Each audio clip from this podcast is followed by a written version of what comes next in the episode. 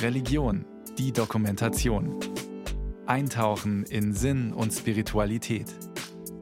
Ein Podcast von Bayern 2.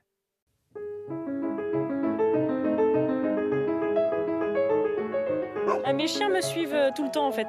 Il y a une manière spéciale de les couper. En fait, ces cosmos, il faut les, les pincer pour que ça se ramifie le plus possible. Cosmea, das Schmuckkörbchen, muss man abzwicken.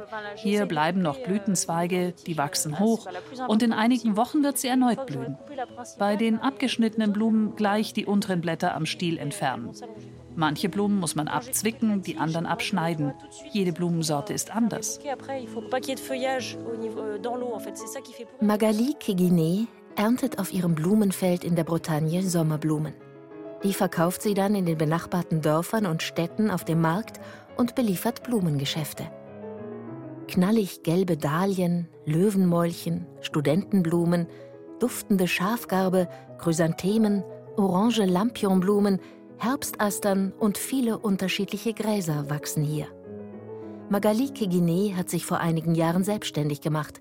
Sie pflanzt nun auf einem knappen Hektar Land regionale und saisonale Schnittblumen an, die sie in Freilandhaltung selbst heranzieht.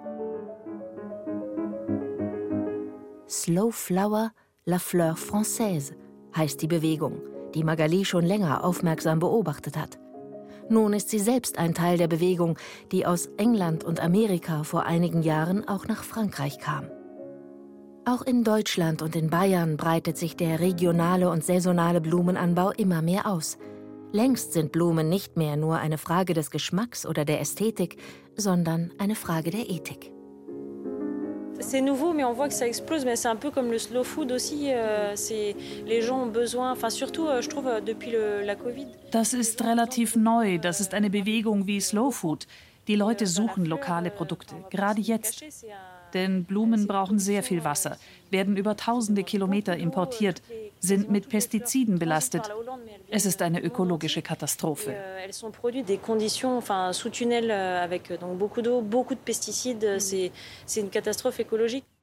Slow Flower ist eine Gegenbewegung, erklärt Magali. Tulpen im Januar, Rosen am Valentinstag, das gibt es bei ihr nicht. Sie verkauft, was je nach Jahreszeit in der Bretagne wächst. Auf Tulpen, Dahlien oder Hortensien muss man warten und sich darauf freuen können. Magali ist zufrieden. Die viele Arbeit lohnt sich, denn die Nachfrage nach regionalen und saisonalen Blumen steigt kontinuierlich. Immer mehr Menschen sind sich bewusst, dass auch Schnittblumen einen CO2-Fußabdruck hinterlassen. Treibhäuser müssen beheizt werden, die Blumen haben oft lange Transportwege, bis sie bei uns in der Vase landen. Et là, c'est vraiment des fleurs, euh, c'est des fleurs de saison. Quoi. Moi, je, je refuse de faire euh, des fleurs, bon, à part euh, sous tunnel où je peux avoir des fleurs un peu plus précoces au printemps. Ich habe einige Blumen, die wachsen unter einer Folie, aber die meisten sind im Freien. Und das sind Blumen, die den Jahreszeiten entsprechen. Ich verwende, wenn ich koche, auch nur saisonales Gemüse. Ich kaufe keine Tomaten im Winter. Leider sind wir es gewohnt, immer alles sofort haben zu wollen. Wir warten auf nichts. Im Winter haben wir keine Blumen. Da gibt es dann getrocknete Blumen.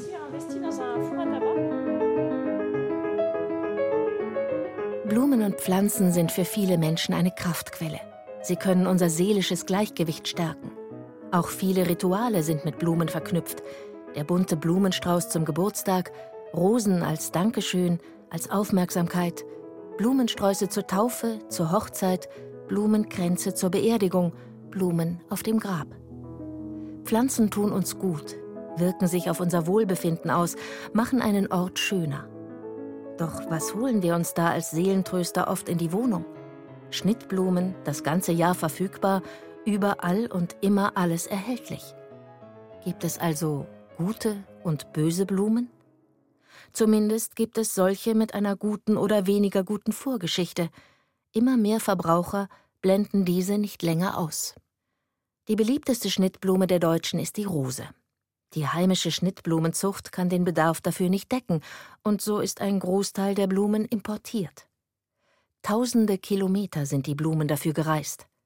Wo die Pflanzen angebaut wurden, lässt sich für Käufer kaum nachvollziehen. Die meisten Rosen, die man in Deutschland kaufen kann, kommen aus den Niederlanden.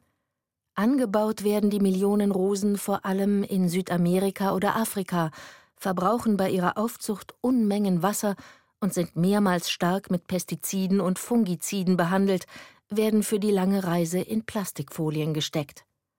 Arbeiterinnen und Arbeiter auf den Blumenfeldern leben oftmals unter extrem schlechten Bedingungen, sind ungeschützt Giftstoffen ausgesetzt. Rosen gibt es seit 2007 auch Fairtrade zertifiziert. Fairtrade verbindet Konsumentinnen und Konsumenten, Unternehmen und Produzentenorganisationen und verändert Handel durch faire Bedingungen. Das Fairtrade-Siegel steht also für fair angebaute und gehandelte Produkte. Claudia Brück ist Geschäftsführerin und im Vorstand bei Fairtrade.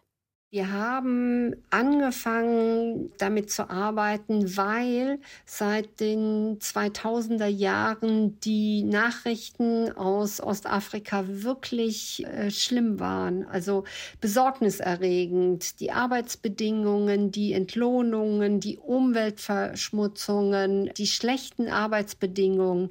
Es waren alles Themen, die bei uns aufgeschlagen sind mit der Frage, was könnt ihr tun, um diese Situation zu verbessern?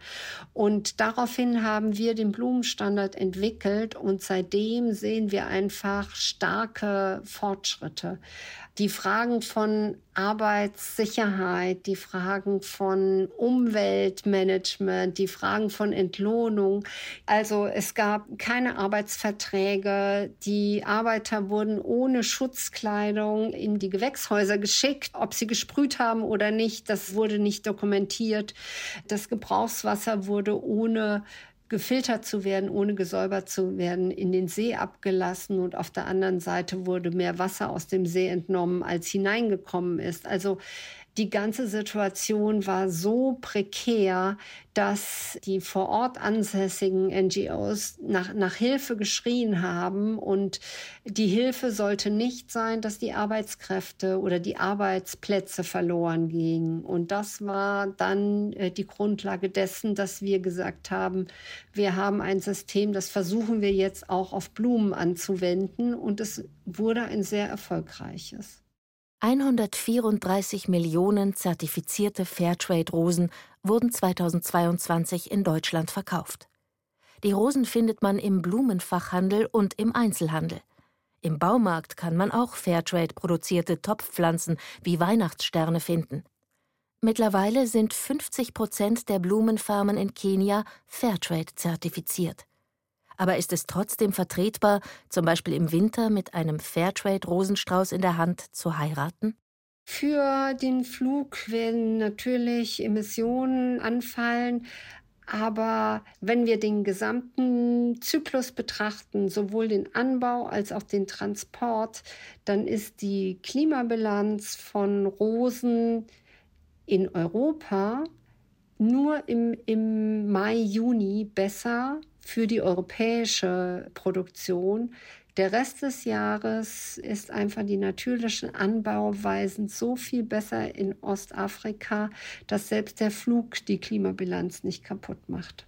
Fairtrade Schnittblumen kommen aus Ostafrika und sind für uns in zweierlei Hinsicht positiv. Das eine ist, es gibt Arbeit für die Menschen vor Ort natürlich.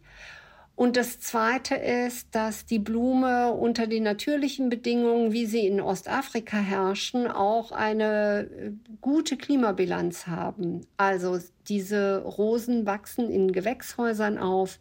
Sie müssen nicht beheizt werden. Sie werden schon mit Pestiziden bearbeitet, aber unter den Regeln von Fairtrade. Und die bedeuten, dass regelmäßig der Einsatz von Pestiziden und Fungiziden reduziert werden muss dass es klare Regeln gibt für die Arbeiter, wie sie das anwenden, wie diese Gewächshäuser geschlossen werden, wie Schutzzeiten eingehalten werden, bis sich diese Stoffe wieder verflüchtigt haben und so, dass die Arbeitssituation vor Ort auf keinen Fall gesundheitsschädlich ist.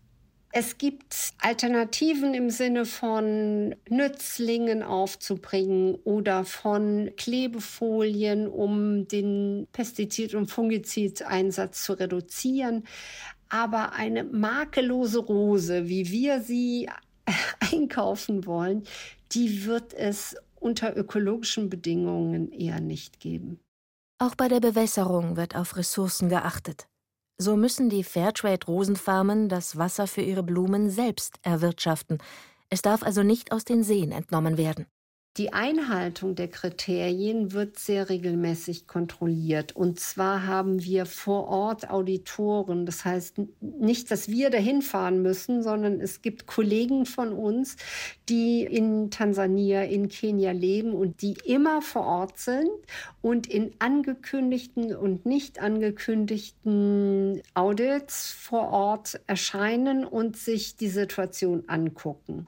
Um das alles zu finanzieren, sind die Fairtrade-Blumen etwas teurer. Auf den normalen Marktpreis wird ein Zuschlag von 10 Prozent draufgeschlagen.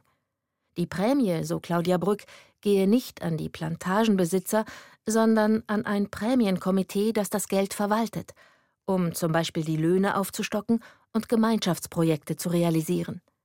Mit dem Prämiengeld werden unter anderem Kindergärten gebaut, Bustransporte organisiert oder Weiterbildungsmöglichkeiten geschaffen. Jede Blume, die bei uns verkauft wird, steht nicht nur für sich alleine. Mit ihr sind die Geschichten zahlreicher Menschen verknüpft. Die Blumenindustrie ist ein sehr wichtiger Einnahmezweig für Kenia, Äthiopien, Tansania.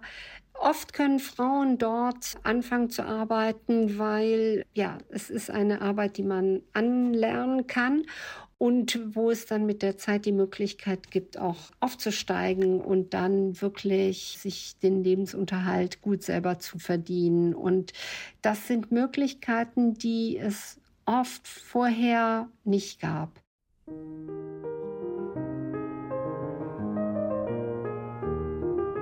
Schnittblumen schmücken auch in Bayern Kirchen, stehen am Altar.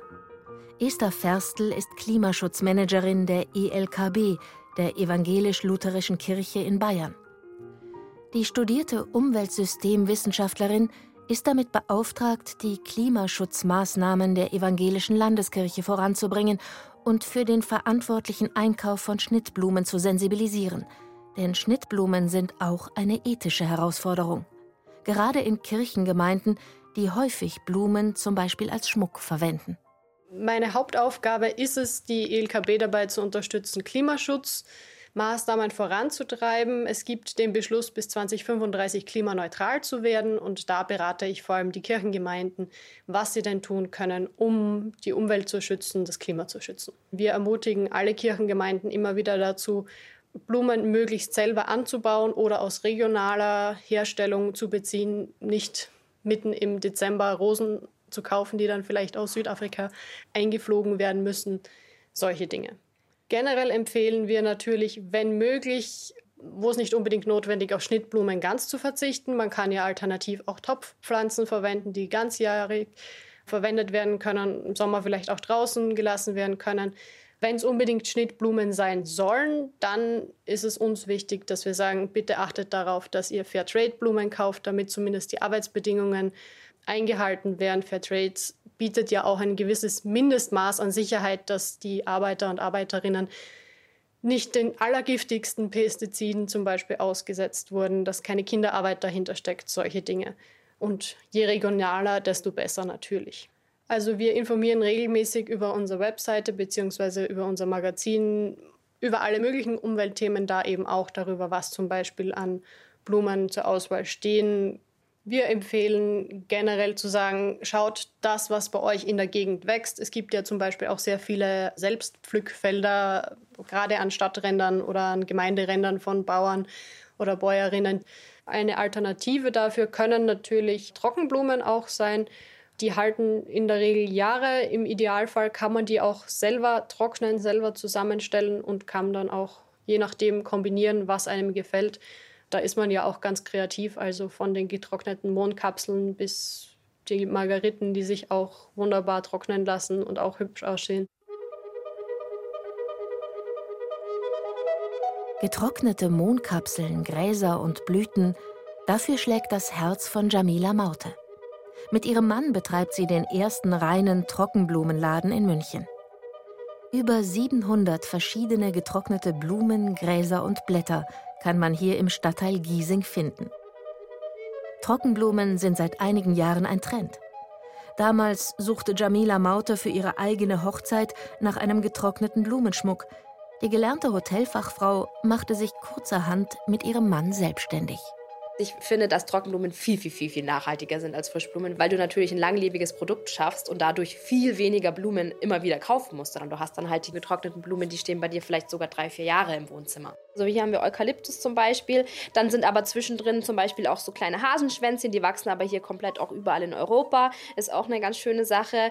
Oder hier der gefriergetrocknete Ruskus. Dieser Gefriertrocknungsprozess, da gibt es ganz, ganz, ganz viele Pflanzen bei uns, die halt so noch haltbarer gemacht werden und noch mehr so ausschauen, als ob sie frisch wären. Aber sie sind tatsächlich nur gefriergetrocknet. Und ja, auch gleich ein, vielleicht ein ganz interessantes Thema, dass wir unsere Trockenblumen auch vermieten, sei es jetzt für Restaurants oder für Events, weil wir natürlich so auch nochmal diese Nachhaltigkeit aufgreifen, damit die Leute sagen, okay, ich miete mir das jetzt für mein Restaurant einen Monat und gebe es dann aber wieder zurück und kann immer wieder so wechseln und man muss sich nicht groß drum kümmern und das ist eine schöne Sache. Wir waren jetzt auf zwei Hochzeitsmessen letztes Jahr und da haben wir wirklich gesehen, wie groß die Anfrage ist und wie groß die Nachfrage ist. Also da haben wir jetzt das ganze Jahr ist quasi mit Hochzeiten hier bei uns belegt, sage ich mal.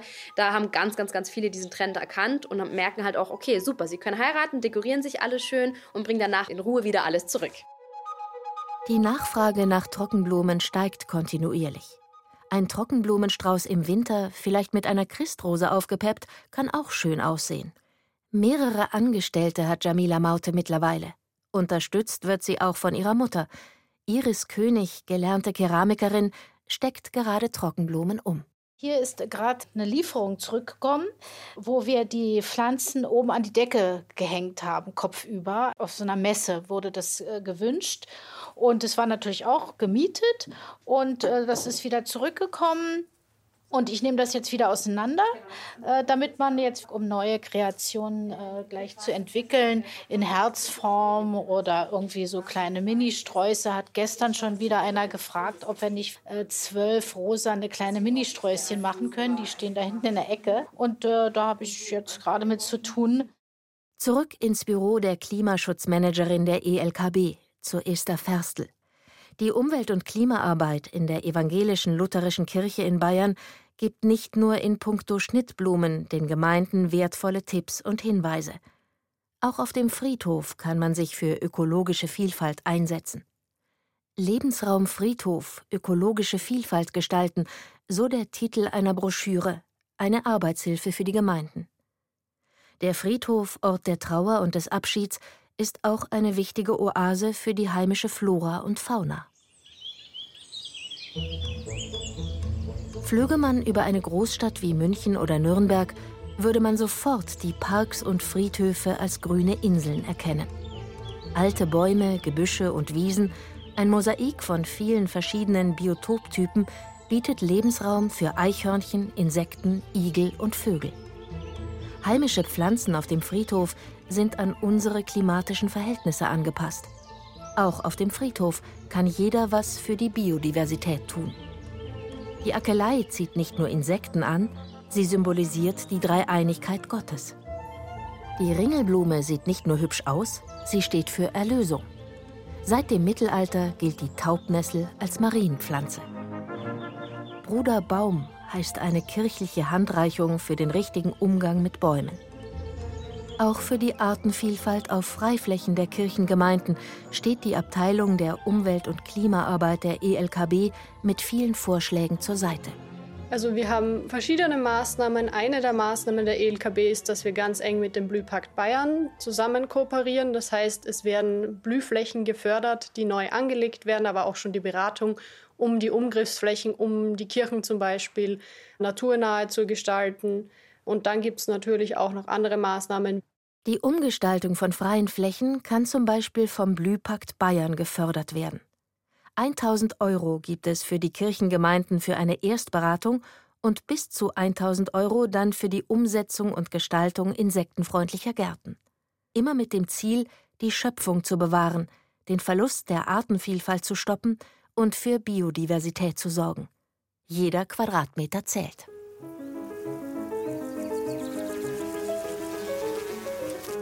Bienen summen, Schmetterlinge flattern von einer Blume zur nächsten.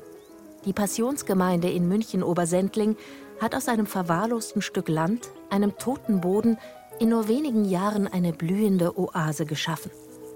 2020 begann die Planung eines phänologischen Gartens. Seit Pfingsten 2021 steht das Projekt unter der Schirmherrschaft des bayerischen Landesbischofs Heinrich Bedford Strom. Wir haben von den 31 Zeigerpflanzen, die es braucht, um einen phänologischen Garten betreiben zu können, haben wir sehr viele schon auf unserem Grundstück ähm, gehabt, vor allem auch in ausgewachsener Form, so dass man auch wirklich das, was man sehen muss, Blüte, Fruchtreife, Blätterverfärbung, das alles auch wirklich nachvollziehen kann. So Nicole Schröder-Rogalla. Die promovierte Biologin ist Umweltbeauftragte der Passionskirche. Phänologie ist die Lehre von den Erscheinungen. Im Jahresverlauf werden dafür Pflanzen oder auch Tiere beobachtet und Veränderungen und auffällige Entwicklungen mit ihrem Datum dokumentiert. Bei Pflanzen sind dies zum Beispiel der Tag der Blattentfaltung, das Datum der Blüte und die Fruchtreife. Daraus werden Gesetzmäßigkeiten über die Zeitverläufe abgeleitet und Zusammenhänge mit dem biologischen Rhythmus der Pflanzen und den Klima- und Umweltveränderungen ausgewertet und erforscht. Der Deutsche Wetterdienst sammelt die Meldungen von ca. 1500 phänologischen Beobachtern in Deutschland. Die Daten gehen ein in die Umwelt- und Klimaforschung und dienen auch der Landwirtschaft und der Medizin. Die Passionsgemeinde möchte sich die nächste Zeit beim Deutschen Wetterdienst bewerben, um auch ihre Beobachtungen von Pflanzen zu melden. Da sehe ich jetzt zum Beispiel Rotbuche, dann die Schlee, Schneeglöckchen, schwarze Holunder, schwarze Ehre, Sommerlinde. Also alles Pflanzen, die man kennt. Ja, aber viele kennen sie auch nicht mehr. Das hat auch etwas wieder mit Naturbildung zu tun, weshalb wir uns an die Grundschulen insbesondere wenden. Wir haben auch einen Kooperationsvertrag mit der benachbarten Grundschule hier im Viertel. Annette Rissmann Mitglied des Kirchenvorstands und des Umweltteams der Passionskirche, unermüdlich im Einsatz, arbeitet seit der Planung unendlich viele Stunden in diesem Garten. Das hier ist eine Zeigerpflanze und zwar der einfache Löwenzahn, der eine Zeigerpflanze ist. Und dieses Exemplar haben wir bewusst hier gesetzt. Alle übrigen, die er sonst noch so erzeugt, werden natürlich herausgezupft. Aber dieser darf bleiben, weil er eine Beobachtungspflanze ist. Hier sehen Sie eigentlich die Lebensgrundlage unseres Gartens. Mit Hilfe dieser sieben Komposter, die hier stehen und ihrem Inhalt ist es uns gelungen, den sehr toten Boden, den wir vorgefunden haben, wieder mit neuem Leben zu impfen. Man muss das wirklich so nennen. Also alles, was hier in unserem Kompost keucht und fleucht, und das ist sehr viel, das macht mich vor allem immer wieder sehr glücklich. Also ich kann über jeden Regenwurm im Begeisterungsrufe ausbrechen, was mein Gartenteam völlig fassungslos am Anfang gemacht hat. Mittlerweile reagieren sie gar nicht mehr darauf. Aber Sie wissen schon, wenn ich wieder juchze, hat Nicole wieder einen Regenwurm gefunden. Die Unterstützung der Kirchengemeinde bei diesem Gartenprojekt war enorm. Über Spenden, Flohmärkte und viele weitere Aktionen konnte ungefähr die Hälfte der Gesamtkosten von 30.000 Euro erwirtschaftet werden. Ob jung oder alt, viele Gemeindemitglieder packten mit an. Man braucht die Unterstützung innerhalb der Gemeinde. Die Gemeindemitglieder muss es interessieren. Man muss sie dafür wecken, man muss sie aufrütteln. Man braucht vor allen Dingen auch in der Gemeindeleitung Menschen im Kirchenvorstand, die das auch kontinuierlich unterstützen und natürlich auch, was die Hauptamtlichen angeht, die sind mitentscheidend natürlich, dass sie das mittragen und wollen. Es ist aber so, dass so ein Garten auch eine sehr große Außenwirkung hat. Wir werden immer wieder von Leuten angesprochen, die sich über die Mauer lehnen und wirklich fragen, ob sie mitarbeiten dürfen. Und das sind Menschen, auch anderer Konfession, die gar nicht zur Gemeinde gehören, die nicht mal im Einzugsgebiet wohnen. Ein Garten, Blumen, Schmetterlinge. In der Passionskirche in München-Obersendling ist der Phänologische Garten zu einem kraftvollen Ort der Begegnung, des Austauschs, der Besinnung und des Zusammenhalts geworden. Es ist ein Geben und Nehmen. Heimische Pflanzen haben hier wieder ihren Lebensraum, Insekten eine Nahrungsgrundlage, der Boden lebt. Die Blumen, Pflanzen und Tiere laden uns Menschen ein, sie zu beobachten, an ihren Blüten zu riechen und schenken den Menschen dabei vielleicht Ruhe und Kraft. Wir empfinden die Schöpfung als Geschenk, als Geschenk Gottes an seine Geschöpfe, von denen wir auch nur ein Teil sind. Es obliegt uns, mit diesem Geschenk sehr sorgfältig umzugehen und es zu bewahren und zu schützen. Das möchten wir den Menschen vermitteln und möchten ihnen die Schönheiten zeigen und äh, sie auch anregen, genau diese Gedanken auch in ihr Handeln einfließen zu lassen.